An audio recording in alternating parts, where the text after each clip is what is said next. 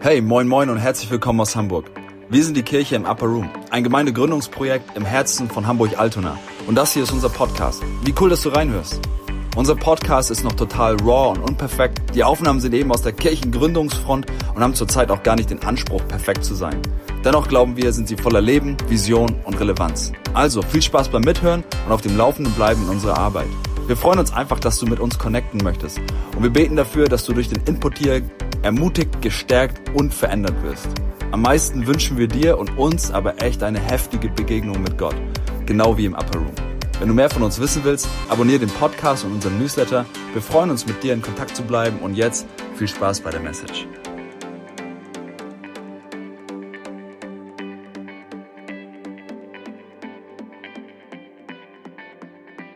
Ich würde ganz gerne heute Morgen mit uns über, über das Thema von Gebet nochmal weitersprechen. Ähm, das Thema von Gebet im Upper Room. Und ähm, ich, äh, ich, ihr werdet euch vielleicht ein bisschen wundern, äh, von welcher Seite ich da, da hinein starte, aber ähm, ich, ich erzähle euch einfach mal ein paar Takte so vorweg ähm, und vielleicht wird es dann irgendwann klarer. Und zwar ist es so, ich bin ja, ich bin, ich, ich bin ja so ein Hobbysportler. Also ich war mal mehr Hobbysportler, als dass ich das, äh, als dass ich das heute bin. Ähm, aber ich tue mein Bestes, um immer noch Hobbysportler zu sein. und es gab mal so eine Zeit, das war so in 2013, 14, da ist so in den, in den Fitnesskreisen ähm, so eine neue Trainingsform aufgekommen, äh, die heißt Calisthenics. Wer von euch hat schon was von Calisthenics gehört? Okay, die jüngere Generation, die äh, hat davon schon mal gehört.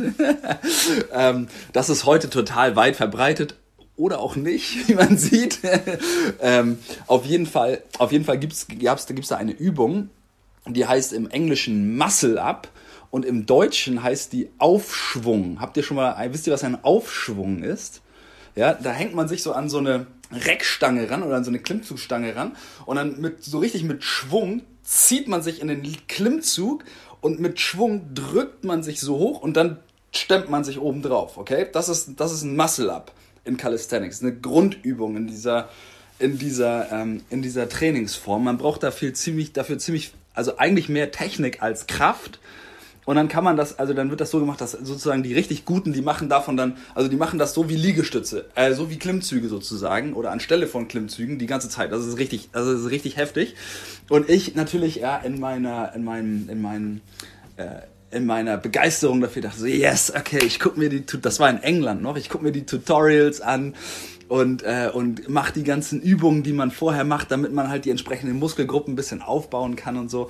Und ähm, und das war richtig, das war, das war gut. Ich konnte dir alles über den Muscle Up erzählen und dir sagen, wie das funktioniert und in der Theorie und so. Und, und dann immer, wenn ich dann irgendwie in irgendwelchen Londoner Spielplätzen, wo es irgendwie Reckstangen gab oder auf irgendwelchen Londoner äh, in irgendwelchen Londoner Open Air Gyms unterwegs gewesen bin, wo ich das dann, wo ich das dann geübt habe, ja, da, da sah die Welt dann auf einmal tatsächlich ganz anders aus. In der Theorie konnte ich das alles erzählen und wusste genau, was wie funktioniert und wie die Technik geht und so, aber in der Praxis kamen dann super viele Faktoren dazu, die das richtig schwierig haben aussehen lassen. Also dann ist die eigene Erschöpfung da. Ja, zum Beispiel. Das, das berechnet man nicht mit. Ich bin dann meistens immer schon dahin gelaufen und so.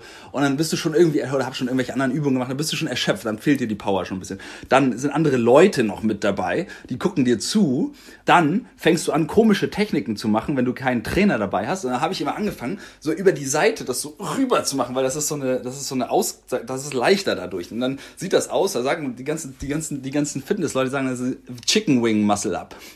weil man wie so ein Chicken so irgendwie so hochdrückt. Sieht so ein bisschen lustig aus. Ähm, dann habe ich mir das angewöhnt, dann muss ich mir das wieder entwöhnen und naja, lange, long story short. Es ist, es ist nicht unbedingt leicht, etwas Neues zu lernen. Und ähm, in der Theorie ja, ähm, ist es oftmals leicht und leichter, sich eine neue Gewohnheit, einen neuen Arbeitsablauf, eine neue Sportübung oder irgendwie ja, irgendwie ein neues Projekt anzueignen, aber in der Praxis kommen dann ganz oft irgendwelche Faktoren mit dazu, die das Ganze, die das Ganze ein bisschen schwieriger machen, die man oftmals im Vorfeld vielleicht gar nicht so richtig mit gesehen hat. Und ähm, es ist, es ist, es ist wirklich, es ist wirklich interessant zu sehen, dass, dass letztendlich alles, was wir in der Theorie wissen können über ein Thema, dass, dass, dass, wo wir das alles rezitieren können, erklären können, lehren können, vielleicht, dass, dass das in der Praxis dann auf einmal ganz anders aussieht. Und wisst ihr, ich sage ganz, ganz transparent, ganz offen, ich sage euch ganz ehrlich, mit dem Thema Gemeindegründung ist mir das an manchen Punkten geht mir das auch so. Ja, da ich habe, äh, ich habe noch nie Gemeinde gegründet. Ähm, ich habe, äh, ich habe ich habe die ein oder andere Gemeindeerfahrung in meinem Rucksack. Ich habe die ein oder andere, das ein oder andere Buch und Studium über das Thema ähm, mitge mitgenommen und gelernt und so.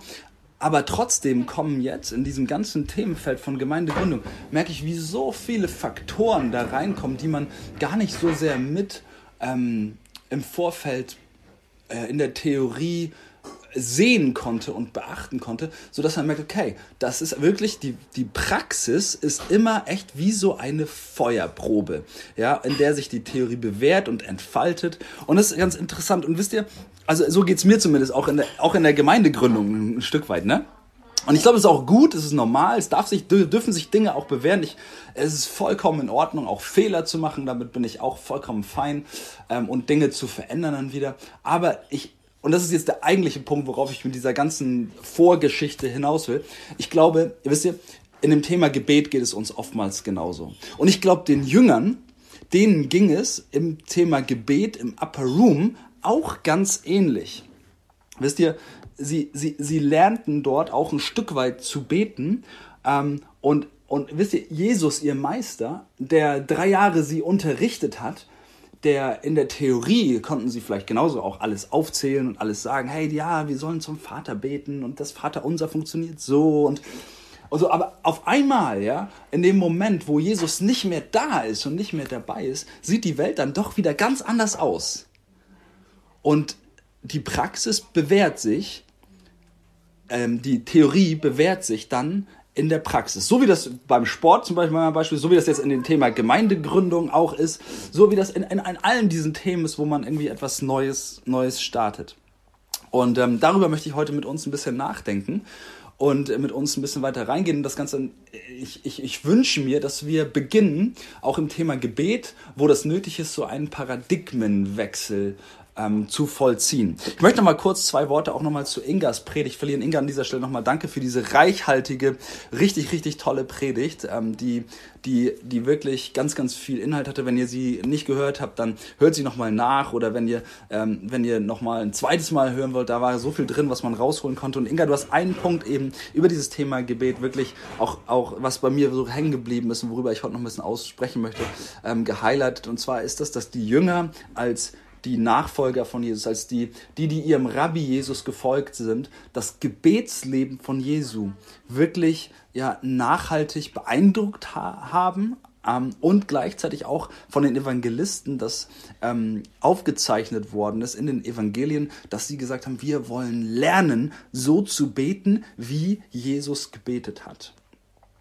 Und da ist es wieder dieser Punkt. Ja, Theorie, ja, Jesus hat es ihnen beigebracht über diese drei Jahre, wo er mit ihnen zusammen war und Praxis dann, die dann im Upper Room beginnt. Das beginnt ja eigentlich erst dort so richtig, diese Feuerprobe der Praxis und entfaltet sich dann über die Apostelgeschichte bis hin zu, zu, zur Gemeindegründungsbewegung der, ähm, der, der Apostelgeschichte und dann dem Apostel Paulus, der das Evangelium in die, in die gesamte damalige bekannte Welt getragen hat.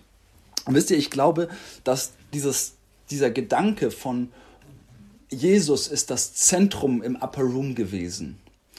Also der, das Erinnern an Jesus, das, ähm, das Reflektieren und Verstehen, was Jesus wirklich getan hat. Wisst ihr, das strahlt auch aus, genauso auch aus auf das Thema Gebet. Jesu Gebetsleben, die Art und Weise, wie er gebetet hat, wie er mit seinem Vater im Himmel interagiert hat, die Beziehung, die er zu seinem Vater im Himmel im Gebet gelehrt und ausgedrückt und gelebt hat, das, das, das kann ich mir so vorstellen, das dominierte auch diese Gebetszeiten dort im Upper Room. Nur, dass die Jünger eben jetzt auf einmal alleine waren und die Praxis, dieses kalte Wasser der Praxis auf einmal da war. So wie das eben in solchen anderen Themen, wie ich euch das gerade gezeigt habe, eben auch erfahrbar ist. Und das kennt ihr auch alle, wenn auf einmal man da alleine steht und sagt so, okay, die ganze Theorie ist abrufbar, aber in der Praxis sieht die Welt dann mit tausend Einflussfaktoren, die ich vorher vielleicht nicht beachtet doch irgendwie ganz anders aus. Ja, denk mal an Fahrradfahren. So als Leonie das Fahrrad Fahrradfahren gelernt hat, so dann, wie oft ist man dann noch so daneben hergelaufen und hat ihn geschoben und so und und, ähm, und, und, und irgendwann, ja, hast du die Hände weggenommen und dann hast du richtig ein bisschen Angst in den Blick, so, oh, ich fahre alleine, wow. Aber dann, oh, es klappt doch, ja, das Wasser trägt. Ja, und ähm, ich habe es irgendwie, er hat dann doch irgendwie gelernt. Und ähm, gerade gerade so bei den Jüngern, das Fahrradfahren, das Gebetssattel, Fahrradfahren, das, das, war, das war jetzt noch nicht so in der Vergangenheit von, vielleicht von Erfolg gekrönt. Also denk mal 40 Tage vor dem Upper Room äh, oder 43 Tage, 44 Tage vor dem Upper Room, da, da, da gab es diese Begebenheit in Gethsemane und ich meine, hey, als drei Jahre mit Jesus unterwegs gewesen zu sein, eine Jünger, ähm, die dann von Jesus in der Nacht, bevor er verraten wird und bevor er stirbt, dann in seine Passion hineingeht, bittet er sie, komm, lass uns eine Nacht durchbeten, lass uns ein All-Nighter-Gebet machen. und, und, was ist mit den Jungs? Sie schlafen alle durchgehend ein. Weißt du, wenn du schon mal eine Nacht gebetet hast, äh, ich frage jetzt nicht, wer das gemacht hat von uns, aber dann, da, da, das, ist, oh, das ist normal, dass man müde wird, ja. Und das ist echt hart. Und selbst da, ja, also die Jünger waren jetzt nicht, ich würde nicht sagen, dass sie dass sie fest in diesem, in diesem, in dieser Theorie, die Jesus geprägt hat äh, oder, oder mit ihnen geübt hat, dass sie da fest im Sattel saßen. Ähm, okay, also vielleicht können wir uns noch mal an diesem Gedanken noch mal ein bisschen weiter hangeln. Es dauert ja immer ein bisschen, bis, bis etwas Neues dann wirklich, wirklich, wirklich eingeübt ist. Und ähm, ich wünsche mir, dass wir, dass wir da noch ein bisschen so drüber nachdenken, weil, weißt du, immer wenn, wenn solche Momente kommen, wo, wo dann diese unangenehmen Einflussfaktoren kommen, dann, dann, geht man, dann geht man ganz häufig zu dem Bekannten zurück. Dann geht man ganz häufig zu dem zurück, wo man sich sicher fühlt. Ja, das kennst du bestimmt auch in so einer neuen Denkarbeitsweise, Projekt, Sportübung, was auch immer. Wenn du merkst, irgendwie da, dass du packst es nicht so ganz, dann, dann dann kommt Auto, so ein Automatismus, der einsetzt. Dann geht es zurück zu dem, was du ursprünglich irgendwie, wo du dich sicher gefühlt hast. Und was ursprünglich irgendwie so diesen Bereich in deinem Leben dominiert hat. Und es braucht wirklich so eine Zeit, ja, also gerade in Gewohnheiten wissen wir das ja auch. Es braucht so eine Zeit, bis, bis man eine neue Gewohnheit wirklich in der Praxis letztendlich, letztendlich aufgebaut hat. Und ähm, ich kann mir vorstellen, dass auch die Jünger, also dass das durch die, also durch die gesamte Apostelgeschichte hindurch ist das, das ein Thema im Gebet, was sich, glaube ich, entwickelt hat und bei Paulus immer mehr auch noch wirklich zur, zur, zur Entfaltung gekommen ist. Und deswegen möchte ich ganz kurz mal drüber nachdenken, wie, wie mag das ausgesehen haben für die Jünger im Upper Room? Was, wo, was war vielleicht so dieses, dieses alte, bewährte, sichere für sie im Thema Gebet? Und wisst ihr, wenn man in das Alte Testament schaut, dann sieht man, dann sieht man ein ganz, ganz reichhaltiges Gebetsleben und eine ganz reichhaltige Gebetstradition, die auch das Gebetsleben der Apostel und der Jünger ganz bestimmt auch massiv geprägt hat. Und, ähm, und Jesus, er hat ja, er hat ja nichts gemacht, was irgendwie das Alte Testament und das, die, die Lehre des Alten Testaments irgendwie ähm, widersprochen hätte, sondern er hat das genommen, und das, aber er hat es auch nicht ausgelöscht, er hat darauf aufgebaut und hat, hat das hinzugefügt und hat Dinge unterstrichen. Und ähm, nach, nach diesen drei Jahren mit Jesus sind diese ganzen neuen Dinge, die Jesus geprägt hat, eben noch nicht ganz fest äh, in der Gewohnheit, in der Praxis angekommen. Und deswegen lass mal kurz überlegen miteinander. Wir haben ja ein bisschen Zeit noch lass mal ein bisschen miteinander überlegen, wie sah denn das Gebetsleben, wie, wie könnte das denn ausgesehen haben, das Gebetsleben der Apostel? Was hat denn das Gebetsleben der Juden überhaupt geprägt? Und deswegen so, also das sind nur jetzt ein paar Beispiele, die ich mal so zusammengetragen habe, aber einfach mal so ein paar Gebete, die im Alten Testament vorkommen und die, die auch so diese Reichhaltigkeit des, der Gebetskultur der damaligen Zeit auch, auch gezeigt haben ähm, die, die gut ist, aber die trotzdem auch in der Situation im Upper Room, wie ich glaube, vielleicht so ein Stück weit diese Sicherheit dargestellt hat, wo, wo die Jünger hin zurückgekehrt sind. oder wo sie vielleicht noch nicht ganz, wo sie in diesem Spannungsfeld standen und sagen, okay, Jesu, dein Gebetsleben wollen wir leben, aber wir wissen nicht so genau wie, du bist nicht mehr da und ja, wir gehen einfach zurück zu dem Altbekannten. Also, lass uns mal reingucken.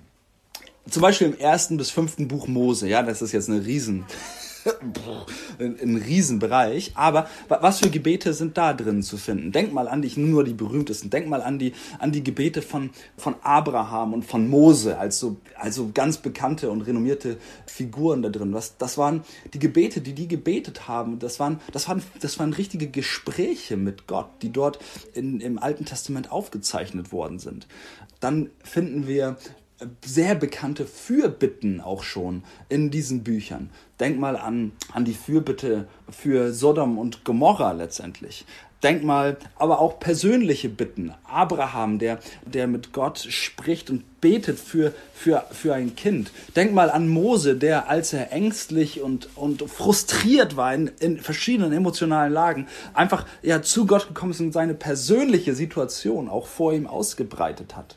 Dann kamen diese, diese, diese familiären ähm, Segnungen ähm, auch, auch vor. Bekanntestes Beispiel ist sicherlich die Geschichte von, von Isaak, der Jakob segnet, anstelle, dass er Esau segnet. Ja, und dieser Stellenwert, der dieses, der den, der, der, der, den, diesen Segen, dieses Segensgebet für den Erstgeborenen eingenommen hat in, in der damaligen Zeit, das war enorm, ja, was, was Gott da für einen, was Gott da für einen, für eine Autorität da drin gegeben hat letztendlich. Denk mal an, an Schwüre und Bünde, die vor Gott ausgesprochen worden sind, wie, was für einen Stellenwert das hatte. Und dann finden wir natürlich auch das ganze Thema von, von Opfer und dem ganzen Opfersystem, das im Gesetz dann von, von Mose ähm, sich darstellt, das aber auch in Zusammenhang mit Gebet und, und, und Anrede und Ansprache Gottes letztendlich zu finden ist. Wenn wir weitergehen, dann also ich mache, wie gesagt, nur so einen rudimentären Ritt dadurch, ja, einfach um euch ein bisschen ein paar Beispiele zu zeigen, was das Gebetsleben der Jünger geprägt hat. Denk mal an das Gebetsbuch des Alten Testamentes, die Psalmen. In den Psalmen, und das ist wirklich, also ich, ich glaube, es gibt keine, kein religiöses System, das, das so eine reichhaltige Gebetskultur hat, ne? so eine authentische Gebetskultur. Das ist so cool. In den Psalmen wird, wird jede ich würde wirklich sagen, jede menschliche Emotion nicht nur vor Gott verarbeitet, sondern mit Gott verarbeitet im Gebet.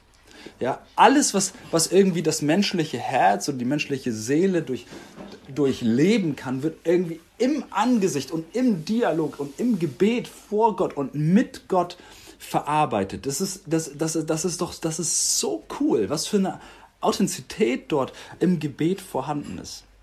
Oftmals aber auch so dieses Gebet und in dringenden und dringlichen Situationen, um, wo, wo Gott angefleht wird um Hilfe und Hilfe erwartet wird von ihm, wo aber auch vom echt so in totaler Echtheit ähm, vom Herzen gesprochen wird. Also im Psalm alleine diese Klagepsalmen zu sehen, die ein, ich weiß nicht wie viel Prozent, also bestimmt 30 Prozent, ich hau mal raus. Ich weiß es nicht, ich muss noch mal reingucken in meine Unterlagen, ja. Ein wirklich großer Anteil, ich habe mich mal damit beschäftigt, ein großer Anteil der Psalmen sind Klagepsalmen. Psalmen, in denen Leid vor Gott gebracht wird, in denen Ungerechtigkeit vor Gott gebracht wird, in denen Gott, in denen angeklagt wird, in denen sogar Gott angeklagt wird teilweise, in denen auch Zorn ausgedrückt wird über gewisse Lebenssituationen ich meine, hey, das hat in unserer Gebetskultur fast gar keinen Platz. Ja, ich weiß nicht, wann du das letzte Mal, wann du das letzte Mal vor Gott so richtig, also ich meine, wir haben über Anklage auch gesprochen, aber vielleicht ein bisschen in einem anderen Zusammenhang, wo du Gott, vor Gott so richtig so gesagt hast, ey Gott, das ist echter Mist hier in, in, in dieser Zeit.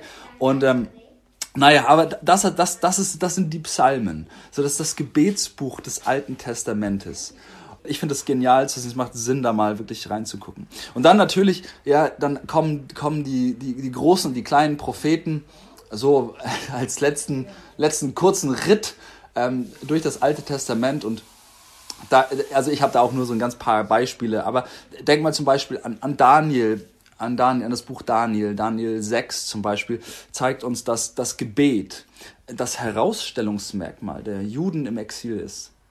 Ja, wir sehen, dass, wir sehen, dass Daniel ein ganz reiches Gebetsleben gehabt haben muss. Es war der Anklagepunkt für ihn letztendlich auch. Und dass auch dort, und das ist interessant, dass dort feste Zeiten für Gebet irgendwie ein Stück weit auch bei den Juden in der, deren Gebetskultur institu institutioniert gewesen sind. Und, ähm, und, und interessanterweise, also, äh, ja, also dieser Hinweis darauf, der findet sich zum Beispiel, wenn du Apostelgeschichte anschaust, Apostelgeschichte 3, die Gemeinde, die, die baut darauf auf, die Gemeinde geht, Apostelgeschichte 3, ne, da findest du, ich, gleich am Anfang des Kapitels, da findest du so einen Hinweis darauf, warum gehen ähm, Johannes und Petrus in den Tempel und treffen dann den Mann in der schönen Pforte? Weil sie an den Gebetszeiten im Tempel teilnehmen wollen. Spannend, oder? Also die Gemeinde verwirft nicht einfach das, was in der vorhandenen Gebetskultur des jüdischen Volkes vorhanden ist, verwirft es nicht, sondern, sondern fängt an, darauf aufzubauen. Und um noch den, den letzten Punkt äh, zu nennen, äh, den, ich, den ich für mich jetzt so rausgesucht habe, das ist Jesaja 63. Das ist ein ganz, ein ganz reichhaltiges Gebet, ähm, das ich jetzt auch nochmal so, nochmal haben wir auch in, im Rahmen dieser Vorbereitung richtig vor Augen geführt. Das fand ich, fand ich sehr, sehr, sehr, sehr, sehr, sehr spannend. Und zwar könnt ihr euch aufschreiben, das ist Jesaja 63 ab Vers 7 bis Jesaja 64, Vers 12. Das ist ein langes Gebet. Wenn ihr mögt, könnt ihr da mal, ähm, könnt ihr da mal reingucken. Ich lese uns kurz einen Vers vor aus diesem Gebet, und zwar aus Jesaja 63, Vers 16, okay? Du Herr bist, jetzt kommt's, unser Vater, unser Erlöser. Das ist von Alters her dein Name. Im Alten Testament wurde Gott mit super vielen verschiedenen reichhaltigsten Namen angesprochen, aber der Begriff Vater, der wurde immer eher in einem Zusammenhang von du bist der Vater Israels, ja, und Israel ist dein Sohn. Durch den Bund, den Gott mit Israel gestaltet hat, ja, aber diese persönliche Anrede Gottes mit Vater, die kam so im Alten Testament nicht vor. Es gibt einen zweiten Vers, in der Gott als äh, unser Vater angesprochen worden ist. Und dann könnt ihr auch, wenn ihr mögt, könnt ihr nachschlagen. 1. Chronik 29, Vers 10. Aber so, wisst ihr, übernimmt Jesus, unser Vater, bringt das nicht neu, sondern du, man könnte zurückgehen und sagen, hey, oder die Theorie auch schon sagen, hey, Jesaja 63 unser Vater. Und Jesus nimmt, nimmt das und dann wissen wir, wo er das wieder so richtig massiv hineinbringt und unterstreicht.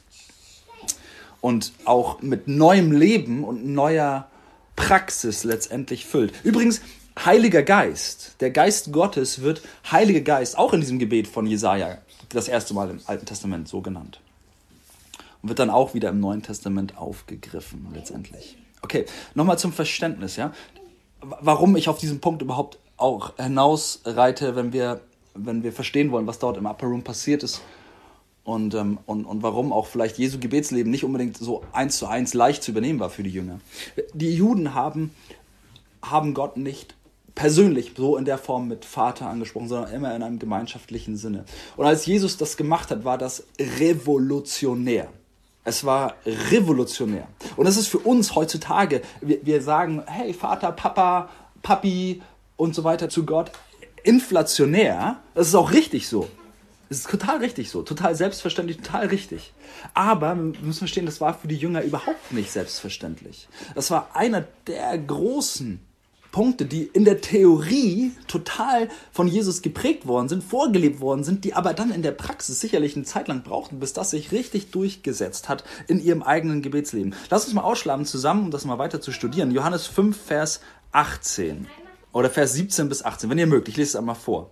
Jesus aber antwortete ihnen, mein Vater wirkt bis auf diesen Tag und ich wirke auch.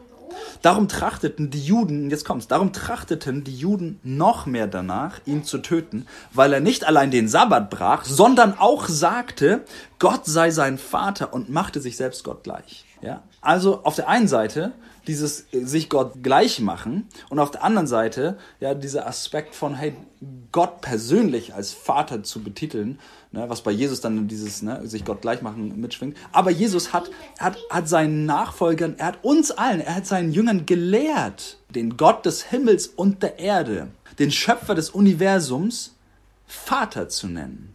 Das ist revolutionär. Das ist revolutionär in, in dem Dienst von Jesu und auch in seinem Gebetsleben für die Jünger gewesen. Da bricht irgendwie so etwas in, der, in die Gebetskultur der damaligen Zeit hinein, was so ungekannt gewesen ist. Lass uns mal kurz vorstellen, wie das für die Jünger ausgesehen hat. Ja, die Jünger die, die hatten den Tempel noch vor Augen und im Tempel wurden Opfer dargebracht und da warfen sich die Menschen vor Gott nieder und haben den Schöpfer und den Herrn angebetet und dann gab es die geistliche Elite der, der, der Sadduzäer und der Pharisäer und, und die Priester und so weiter. Und, und es, die normale Bevölkerung, ja, die, die hat sich eben entsprechend auch dieser Tradition an Gott gewendet.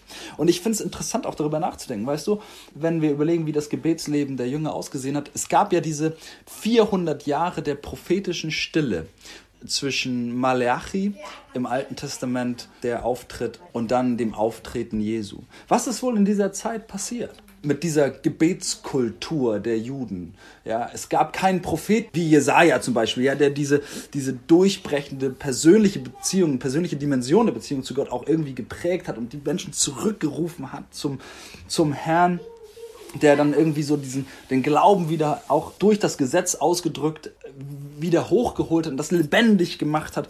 Und, und 400 Jahre gab das gab es, war diese prophetische Stille da, bis Jesus aufgetreten. Ich mag mir vorstellen, dass das auch dazu geführt hat, dass in diesen Generationen, die in diesen 400 Jahren gelebt haben, dass dann auch ganz viel Tradition da hineingekommen ist.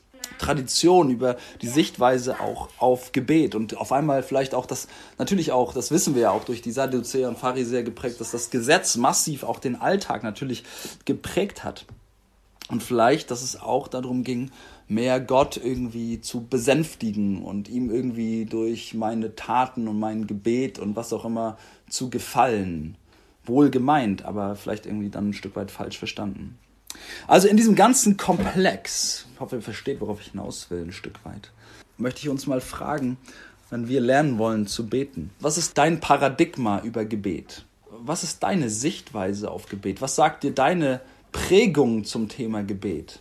Wie sieht deine Gebetskultur, deine Gebetstradition aus? Wie geht es überhaupt deinem Gebetsleben? Hast du überhaupt ein Gebetsleben persönlich?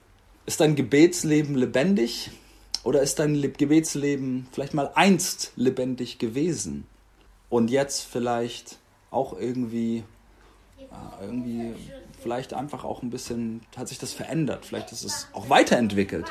Vielleicht ist es aber auch kühler geworden irgendwie in deinem Gebetsleben. Lass uns mal über unser Gebetsleben nachdenken. Wenn wir über dieses Gebetsleben der Jünger nachdenken, dann, dann, dann sehen wir, dass dieses große Herausstellungsmerkmal, was sie begonnen haben zu begreifen, dass, dass das ist, dass Gott von Jesus mit Vater, teilweise mit Papi angeredet worden ist und eben seine Jünger aufgefordert hat, Gott auch so zu begegnen und ihn so zu verstehen. Ich finde es so eine Gelegenheit, in der wir uns befinden, dass wir, dass wir Gott auch ganz neu kennenlernen dürfen, dass wir auch ganz neu eine, eine neue Gebetskultur, nicht nur in der Gemeinde, das möchte ich auch in die persönliche Dimension ziehen, auch in unserem persönlichen Leben ganz neu vielleicht entdecken dürfen. Vielleicht ist da ganz viel Reichhaltiges in der Vergangenheit gewesen, ganz viel Starkes. Vielleicht ist es auch so, dass da irgendwie jetzt was Neues dran ist für dich. Du vielleicht Sachen neu entscheiden und, und verstehen und umsetzen darfst. Genau, ich möchte, ich möchte nochmal über diesen Aspekt von Gott als Vater anzusprechen, Gebet nochmal mit uns nachdenken. Wisst ihr, Jesus hat Gott wirklich mit Vater angeredet und mit seinem Vater gelebt. Und wenn wir, wenn wir das verstehen wollen, wie das ausgesehen hat, dann müssen wir auch ein paar einfach auch um Glauben zu wecken, ein paar, ein paar Beispiele daraus uns anschauen. Ich will nicht wegwischen, was, was jeder einzelne von euch in eurem Gebetsleben ähm, schon integriert hat und so. Ne? Versteht mich nicht falsch. Ich möchte uns einfach anregen, wirklich nochmal unser Gebetsleben auch ja, einfach auf den Prüfstand zu stellen und weiterzuentwickeln. Und deswegen, deswegen möchte ich ganz gerne, dass wir genauso wie die Jünger vielleicht auch an Jesu Gebetsleben gedacht haben, uns nochmal vor Augen führen, was eben dieses Herausstellungsmerkmal in Jesu Gebetsleben gewesen ist. Und zwar, lass uns mal wirklich einlassen auf diesen Paradigmenwechsel in unserem Gebetsleben, den die Jünger, wie gesagt, auch begonnen haben zu vollziehen. Ich muss noch mal einen Schritt zurückgehen und das nochmal allgemein noch mit uns einmal besprechen. Ich möchte dich nochmal fragen an dieser Stelle, habe ich vorhin schon gefragt, aber ich frage dich nochmal, was ist dein, was ist dein Paradigma über Gebet? Ein Paradigma, das ist so eine grundsätzliche Denkweise. Das ist wichtig, dass wir es wirklich nochmal vor Augen führen. Wie, wie sieht, reflektier das mal mit mir zusammen. Wie, ist, wie sieht dein Gebetsleben aus? Sei mal ehrlich mit dir selber. Weil weißt du, wenn wir als Gemeinde eine neue Gebetskultur auch entwickeln und lernen wollen, dann ist es total wichtig, dass dass wir, dass wir auch irgendwie so eine Bestandsaufnahme machen und sagen, okay, wo, wo stehen wir denn jetzt gerade? Wo stehe ich, ich selber? Unsere Gebetskultur setzt sich zusammen, nicht nur dann, wenn wir zusammenkommen und, und einige Leute von uns beten, sondern es setzt sich eigentlich daraus zusammen, wie dein persönliches Gebetsleben aussieht. Und deswegen ist total wichtig, wenn wir über, darüber reden, dass wir Gebet neu lernen wollen, ist mir das total wichtig, dass, dass es nicht nur irgendwie was ist, was wir als Gruppe machen, sondern dass es etwas ist, was in deinem persönlichen Leben ankommt und in deinem persönlichen Leben eine Relevanz hat. Ich wünsche mir nicht, dass wir irgendwie so eine Fassade aufbauen, wo wir sagen, ja, wenn wir als Gruppe zusammenkommen, können wir beten, aber persönlich hat jeder irgendwie nicht so richtig so ein Gebetsleben. Und weißt du, Denk mal darüber nach. Vielleicht ist dein Gebetsleben geprägt von Gesetzlichkeit oder geprägt von schlechten Erfahrungen. Ja, vielleicht ist es, vielleicht geht es dir so, dass wenn du betest, dass du irgendwie gar nicht weißt, was du sagen sollst, wenn du alleine bist und die Tür auf einmal zuschließt. Kann ja alles sein. Ist doch nicht schlimm. Aber lass uns ehrlich sein. Mir ging das so eine ganze, ganze Zeit, dass ich irgendwie immer dieselben Formulierungen verwendet, immer dieselben Gebete irgendwie gesagt habe und geplappert habe irgendwie. Aber, und, und dass da irgendwie keine so richtige keine so richtige Verbindung da gewesen ist. Ich bin oft, wenn ich gebetet und ich alleine in mein Zimmer gesetzt habe, bin ich oft irgendwie eingeschlafen auch, weißt du? Ich weiß nicht, wie es dir geht. Ich wünsche mir, dass, dass wir das wirklich als Chance begreifen. Jeder für sich, auch unser Gebetsleben nochmal neu anzupacken. Das ist für mich so dieser allgemeine Aspekt. So, okay, lass uns unser Gebetsparadigma, jeder für sich, überprüfen und lass uns, lass uns wachsen und die Herausforderung annehmen, zu wachsen in unserem Gebet. Weißt du, so ein Paradigma, das das ändert sich auch nicht von heute auf morgen. Deswegen sage ich das auch immer. In dem Upper Room, glaube ich, das war, da begann ein Prozess, der sich dann durch die Apostelgeschichte hindurchgezogen hat. Und ich bin davon überzeugt, dass genauso wie man äh, eine neue Sportübung, ja, so ein, simples Beispiel, äh, oder eine, irgendwie ein anderes, eine andere Gewohnheit aufbauen kann, man auch genauso lernen kann zu beten. Und es braucht dann, genauso wie bei anderen, in anderen Feldern, braucht es ein, bisschen dranbleiben, dann braucht es, dann braucht es auch ein, ein, Stück weit auch Glauben vor allem, dann braucht es das Wort, dann braucht es auch Lehre darüber, genauso wie das auch ist, wenn du eine Übung, Sportübung lernen willst, dann guckst du dir Tutorials an und dann dann, dann hast du einen Trainer im besten Fall noch, der dir Korrektur gibt und der dir hilft und der mit dir da drin unterwegs ist, ja, und wo du auch vielleicht dich austauschen kannst und Erfahrungen austauschen kannst und so weiter. Genau, all, all diese Aspekte sind total wichtig. Deswegen möchte ich dir möchte ich wirklich motivieren, zu sagen, hey, ich nutze diese Phase für mich ganz persönlich, mein Gebetsleben wirklich auf den Prüfstand zu stellen. Ganz persönlich meine Beziehung zum Vater, worauf wir gleich noch kommen werden, auf den Prüfstand zu stellen. Okay, ein paar praktische Tipps dazu, wie du das machen kannst. Erstens ganz simpel, setz dir, setz dir persönliche Zeiten. Wir haben letztes Mal schon gesagt, also Inga hat das gesagt, hey, auf den Berg zu gehen. Es gibt diese auf den Berg Bergkletterer oder Bergwanderer oder so hast du es genannt, Inga, ich weiß nicht mehr genau. Aber ich glaube, das ist genau richtig, ja. Zeiten abzusondern, damit beginnt das überhaupt erstmal, in denen du Gott begegnen kannst und dann auch da drin deinen Weg zu finden. Ich, ich musste irgendwann für mich da drin durchbrechen. Ich, ich setze mich manchmal auch alleine in mein Zimmer, aber für mich hat eine ganze, eine ganze, ganz schön lange Zeit Gebet, wirkliche Beziehung zu Gott, Leben da stattgefunden, wo ich gejoggt bin. Und es war für mich ganz schwer manchmal zu sagen, hä, beim Joggen? Darf ich das überhaupt? Weißt du, das ist doch, das passt irgendwie nicht in mein religiöses Konzept von, ich muss meine stille Zeit und meine Gebetszeit morgens haben oder irgendwie so, weißt du? Und vielleicht brauchst du auch irgendwie so, so dieses, das Aufbrechen dieses Paradigmas zu sagen, hey, stille Zeit oder Beziehung zu Gott muss irgendwie zu dieser und jener Zeit sein oder muss irgendwie dieser und jener Form sein. Und, und, aber wie eine Beziehung sich entwickelt und fluide ist, ja, und auch sich unterscheiden kann, so kann sich dein Gebetsleben auch unterscheiden. Okay, also setz dir so eine persönliche Zeit. Der nächste Tipp, den ich, den ich dir geben möchte, ist, guck dir Tutorials an. Ja, aber das ist, das ist, das gibt vielleicht nicht, es gibt auch sicherlich Gebetstutorials, aber, ähm, aber äh, ich, ich, ich meine damit eher, setz dich mit dem Thema auseinander, inhaltlich. Und da möchte ich dir wirklich ein Buch empfehlen, äh, wenn du es noch nicht gelesen hast, und zwar Einfach Gebet von Johannes Hartl. Ich finde, das ist wirklich ein, auch eine Sichtweise, die unsere Pfingst, also wir viele von uns haben ja so einen Pfingst-Background, wo letztendlich auch mal auch eine andere, auch eine andere Form der, der Spiritualität und der Beziehung zu Gott auch, also auch aus einem anderen kirchlichen Hintergrund mitgeprägt ist, die auch wirklich reichhaltig ist und die, die ich echt empfehlen möchte. Also wenn du das noch nicht gelesen hast, einfach Gebet von Johannes Hartl für diese Phase sicherlich auch richtig, richtig cool.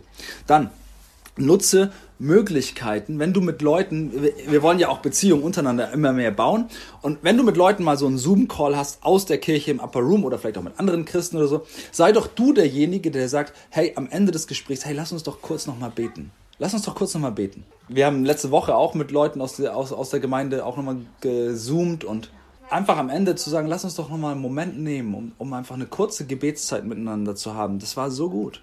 Und das machen wir so wenig, weil wir chillen irgendwie miteinander oder mit anderen Christen und dann versäumen wir es zu beten. Ich muss mir da auch an meine eigene Nase äh, greifen. Aber es ist so ein einfaches Ding, aber es ist so reichhaltig, weißt du? Deswegen lass uns das doch einfach machen. Kostet doch, kostet doch nichts. Ist doch kein Problem. Und mein letzter praktischer Punkt, es gibt sicherlich noch ganz viele mehr. Gehe mit Leuten ins Gespräch und rede mal über dein Gebetsleben. Tausch dich mal aus über dein Gebetsleben. Was erlebst du in deinem Gebet? Was erleben andere? Mach, doch, mach dich doch mal transparent und sag, hey, ich, bei mir fällt, mir fällt das total schwer. Oder bei mir ist, funktioniert gerade total gut das und das und dann teilst du ein Zeugnis, ja, kann ja beides sein.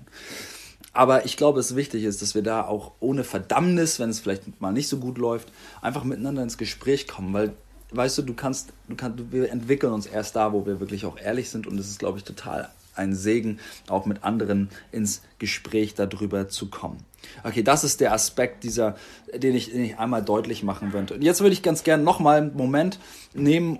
Ich möchte nochmal noch mal ein bisschen spezifischer werden in diesem ganzen Themenkomplex von Gebet lernen. Und zwar möchte ich nochmal auf diesen Aspekt von, von Jesu Gebetsleben eingehen, und zwar seine Beziehung zu seinem Vater. Da werden wir auch beim nächsten Mal nochmal weiter darauf eingehen, und zwar dieser Aspekt von Jesus Beziehung zu seinem, zu seinem Vater. Und ich möchte ganz gerne mit uns auch noch, wie im Alten Testament, da nochmal über diese äh, ein paar Beispiele aus dem Neuen Testament nehmen und mit uns anschauen kurz, um wirklich Glauben zu wecken und zu sagen, ja, das ist, wie Jesus gebetet hat und auch vielleicht schon ein Stück weit so einen Abgleich zu schaffen. Wie sieht das denn bei uns aus? Okay? Und ähm, lass uns mal aufschlagen miteinander, lass uns das mal kurz zusammen lesen. Und zwar Matthäus 6 aus der Bergpredigt, zentrales Kapitel. Ähm, Matthäus 6 ab Vers 1. Und lass uns mal anschauen und darauf achten, wie in dieser Passage, in dieser unfassbar berühmten und wahrscheinlich der krassesten Predigt, die jemals gepredigt worden ist, wie Jesus in dieser, in dieser Passage seine Beziehung zum Vater in, ins, Zentrum, ins Zentrum rückt und uns damit und also das auch auf uns anwendet, okay? Ich lese mal kurz. Habt aber Acht, dass ihr eure Gerechtigkeit nicht übt vor Leuten, um von ihnen gesehen zu werden. Ihr habt sonst keinen Lohn bei eurem Vater im Himmel. Wenn du nun Almosen gibst, sollst du es nicht vor dir ausposaunen, wie es die Heuchler tun in den Synagogen und auf den Gassen, damit sie von den Leuten gepriesen werden. Wahrlich, ich sage euch, sie haben ihren Lohn schon gehabt. Wenn du aber Almosen gibst, so lass deine linke Hand nicht wissen, was die rechte tut, auf dass dein Almosen verborgen bleibe. Und dein Vater, der das Verborgene sieht, wird es dir vergelten. Wenn ihr betet, sollt ihr nicht sein wie die Heuchler, die gerne in den Synagogen und an den Straßenecken stehen und beten und sich vor den Leuten zeigen. Wahrlich, ich sage euch, sie haben ihren Lohn schon gehabt. Wenn du aber betest, so geh in dein Kämmerlein und schließ die Tür zu und bete zu deinem Vater, der im Verborgenen ist. Und dein Vater, der das Verborgene sieht, wird dir, wird's dir vergelten.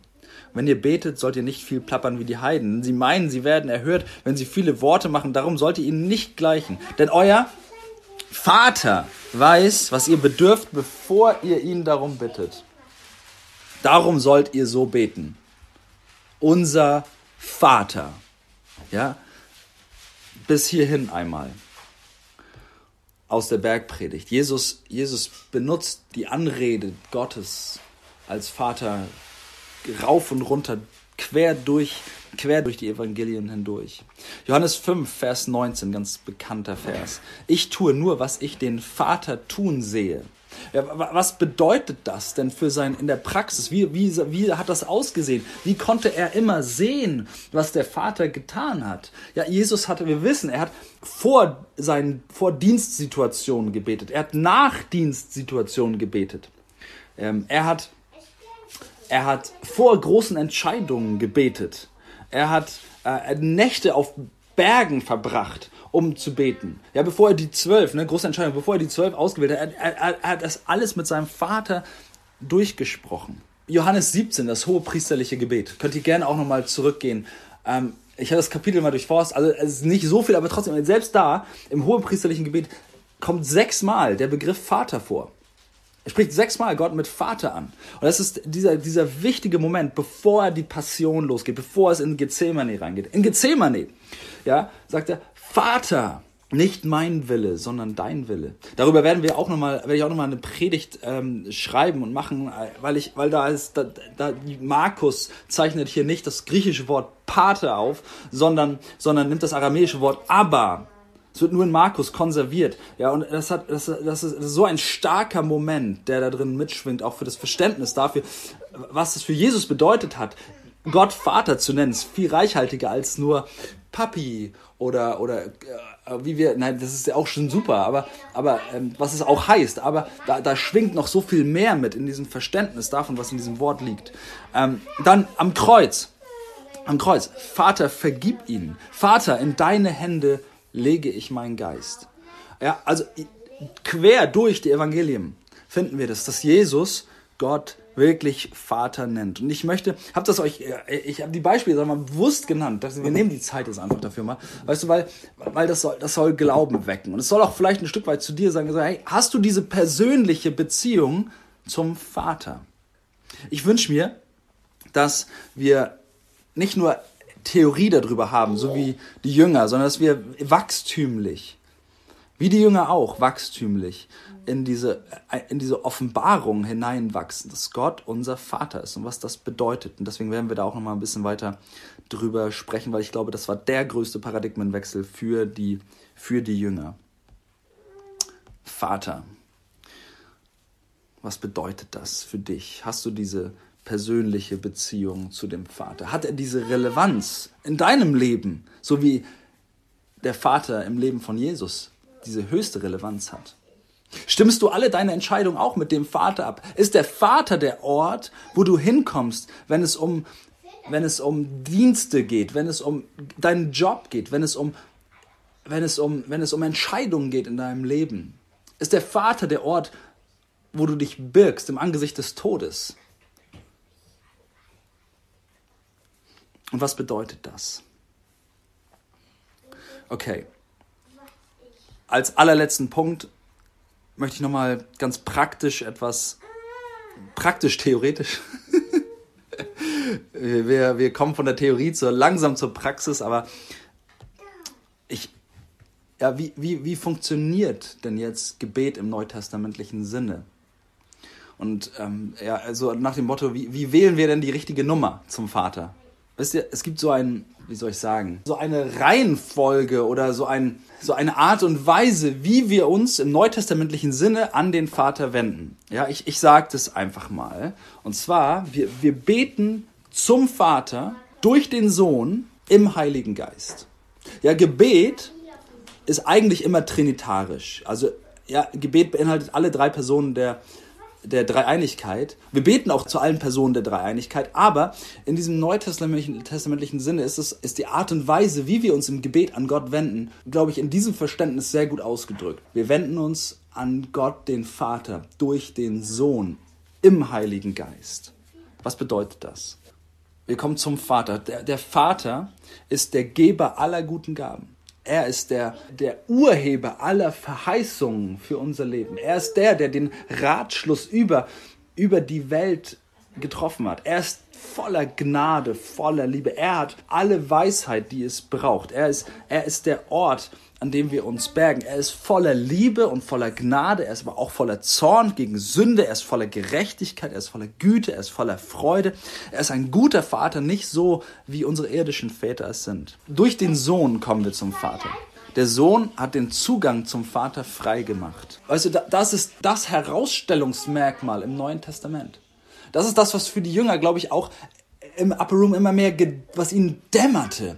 Der Vorhang ist zerrissen. Wir können zum Vater kommen, ja, so wie sich die Propheten im Alten Testament so direkt an den Vater gewendet, wie, wie, weißt du, wie sie in seinem Angesicht waren. Genau so, in dieser Intimität können wir uns jetzt an den Vater wenden, ja, durch den Sohn. Weil, wenn du glaubst an Jesus Christus, dann hat, dann sieht Gott die Gerechtigkeit Jesu Christi in dir und du hast das Recht bekommen, in die direkte Gegenwart, in den Thronsaal des Vaters zu kommen und deine Anliegen und dein Gebet vor ihm auszuschütten und von ihm zu nehmen. Genauso wie ein Kind adoptiert in die Familie Gottes. Genauso mit denselben Rechten wie Jesus Christus selbst ausgestattet, kannst du in den Thronsaal Gottes kommen. Das ist der Hammer, oder nicht? Wir teilen diese Kindschaft zum Vater, so wie Jesus Kind des Vaters, also Sohn des Vaters ist. Durch den Heiligen Geist. Und wisst ihr, der Heilige Geist, natürlich im Upper Room war der Heilige Geist. Es war noch vor Pfingsten und so. Das ist, das ist völlig klar. Es war mehr so ein auf die Verheißung wartendes Gebet. Aber wir, wir, wir haben ja schon den Heiligen Geist. Ja, und deswegen greifen wir dem auch schon einfach jetzt in dieser Predigt ein bisschen vor, weil weißt du, der Heilige Geist, er führt uns im Gebet, er leitet uns, er, er bewirkt auch das Gebet in uns. Er zeigt uns den Willen des Vaters durch das Wort. Er inspiriert uns zu beten mit Worten, die wir manchmal gar nicht unbedingt finden können. Und er leitet unser Gebet. Erinnert uns an das, wie, wie der Vater ist, durch Jesus oder in Jesus Christus. Und wisst ihr, es ist ein bisschen technisch, das so auszudrücken, aber ich finde, das, das rückt das Verständnis auch, wie, wie dieses Gebet im, im trinitarischen, also im dreieinigen Sinne auch funktioniert, ein Stück weit in ein anderes Licht. Ich finde das, ich finde das, in mir hilft das total. Ich weiß nicht, wie es dir geht. Natürlich beten wir, wie ich schon sagte, zu jedem einzelnen Mitglied sozusagen der, der, der Einigkeit. Ne? Kannst eine du, du hast eine Beziehung zu Jesus, du hast auch eine Beziehung zum Heiligen Geist, du hast auch eine Beziehung zum Vater und wir bieten da auch unterschiedlich zu, zu den einzelnen Personen der Dreieinigkeit. Aber im eigentlichen Sinne geht es so, hey, wir beten zum Vater durch den Sohn im Heiligen Geist. Und ich glaube, dass diese Reichhaltigkeit dessen, was nun im Gebet möglich ist, dass dämmerte den Aposteln so langsam im Upper Room. Ich wünsche mir, dass wir in dieser Phase, ja, unser, dass wir einfach, dass wir nicht nur als Gemeinde, wie ich schon sagte, eine neue Gebetskultur erleben und aufbauen, sondern dass wir, dass wir jede einzelne, wir sind nur so stark in unserer Gebetskultur, wie jeder einzelne von uns in seiner Beziehung zu Gott unterwegs ist. Und deswegen wünsche ich mir, dass wir, dass wir uns einfach aufmachen, jeder für sich. Und in dieser Phase Gebet auch echt neu lernen. Und vielleicht hilft das ein Stück weit dazu. Wir werden beim nächsten Mal nochmal mehr über den Vater sprechen, wie ich schon sagte, uns diese Beziehung, die Jesus zu ihm hatte, nochmal angucken und schauen, wie wir da weiter und tiefer gehen können, weil ich glaube, dass es ein ganz großer Schlüssel auch ist für Gebet. Und ich möchte uns, möchte uns einmal hier auch, auch aus dem hohepriesterlichen Gebet nochmal die Verse 1 bis 5, Johannes 17, vorlesen, um um das noch uns nochmal vor Augen zu führen, um diesen Aspekt einfach heute auch mit uns nochmal neu zu zelebrieren und vielleicht auch einfach ja, vor Gott, vor Gott auszudrücken und zu sagen, ja, was für ein, was für ein, was für ein Privileg und was für ein, was für ein, was für ein unglaublicher Gott bist du, dass du das getan hast für uns. Ich lese uns einmal vor, Johannes 17, Verse 1 bis 5. Solches redete Jesus und hob seine Augen auf zum Himmel und sprach, Vater, die Stunde ist gekommen. Verherrliche deinen Sohn, auf dass der Sohn dich verherrliche, so wie du ihm Macht gegeben hast über alle Menschen, auf dass er ihnen alles gebe, was du ihm gegeben hast, das ewige Leben. Das ist aber das ewige Leben, dass sie dich, der du allein wahrer Gott bist und den du gesandt hast, Jesus Christus, erkennen. Ich habe dich verherrlicht auf Erden und das Werk vollendet, das du mir gegeben hast, damit ich es tue. Und nun, Vater, verherrliche du mich bei dir mit der Herrlichkeit, die ich bei dir hatte, ehe die Welt war. Und jetzt sitzt Jesus zur Rechten des Vaters auf dem Thron, ihr Lieben. Ja, und hat den Weg frei gemacht und wird von dort wiederkommen in großer Macht und in großer Schönheit. Im Willen des Vaters, der den Ratschluss über diesen Sieg seines Sohnes, den Sieg Gottes, ja schon von Anfang der Welt geprägt hat. Und das hat Jesus am Kreuz für dich und für mich verfügbar gemacht. Lass uns da mal einen Moment nehmen. Einfach dem Vater danken. Herr, wir danken dir. Vater, wir danken dir, dass du deinen Sohn gegeben hast, dein Wertvollstes gegeben hast, nicht verschont hast, aus Liebe zu uns. Denn so sehr hat Gott, der Vater, die Welt geliebt, dass er seinen eingeborenen Sohn gab. Wir wollen uns daran erinnern heute Morgen, Vater, und dir alle Ehre dafür geben. Und wir wollen dir danken, Jesus, dass du, dass du treu warst bis in den Tod, dass du demütig ja, Mensch geworden bist und dich mit uns auf eine Stufe gestellt hast. Wir wollen dir danken, dass du, dass du den Weg zum Kreuz gegangen bist, damit wir diesen Weg nicht gehen müssen sodass wir zum Vater kommen können, genauso wie du zum Vater kommst. Und wir danken dir, dass du jetzt zur Rechten des Vaters sitzt und dass du für uns betest, dass du unser Fürbitter bist, Jesus. Und wir danken dir, dass du der König bist, der wiederkehrt. Wir geben dir heute Morgen alle Ehre.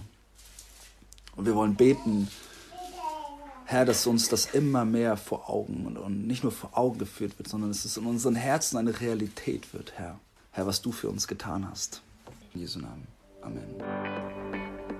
Wir hoffen, du hast eine gute Zeit mit uns gehabt. Danke, dass du dabei warst. Bisher hat die Kirche im Upper Room noch keine öffentlichen Gottesdienste. Wir halten dich auf dem Laufenden, sobald sich das ändert.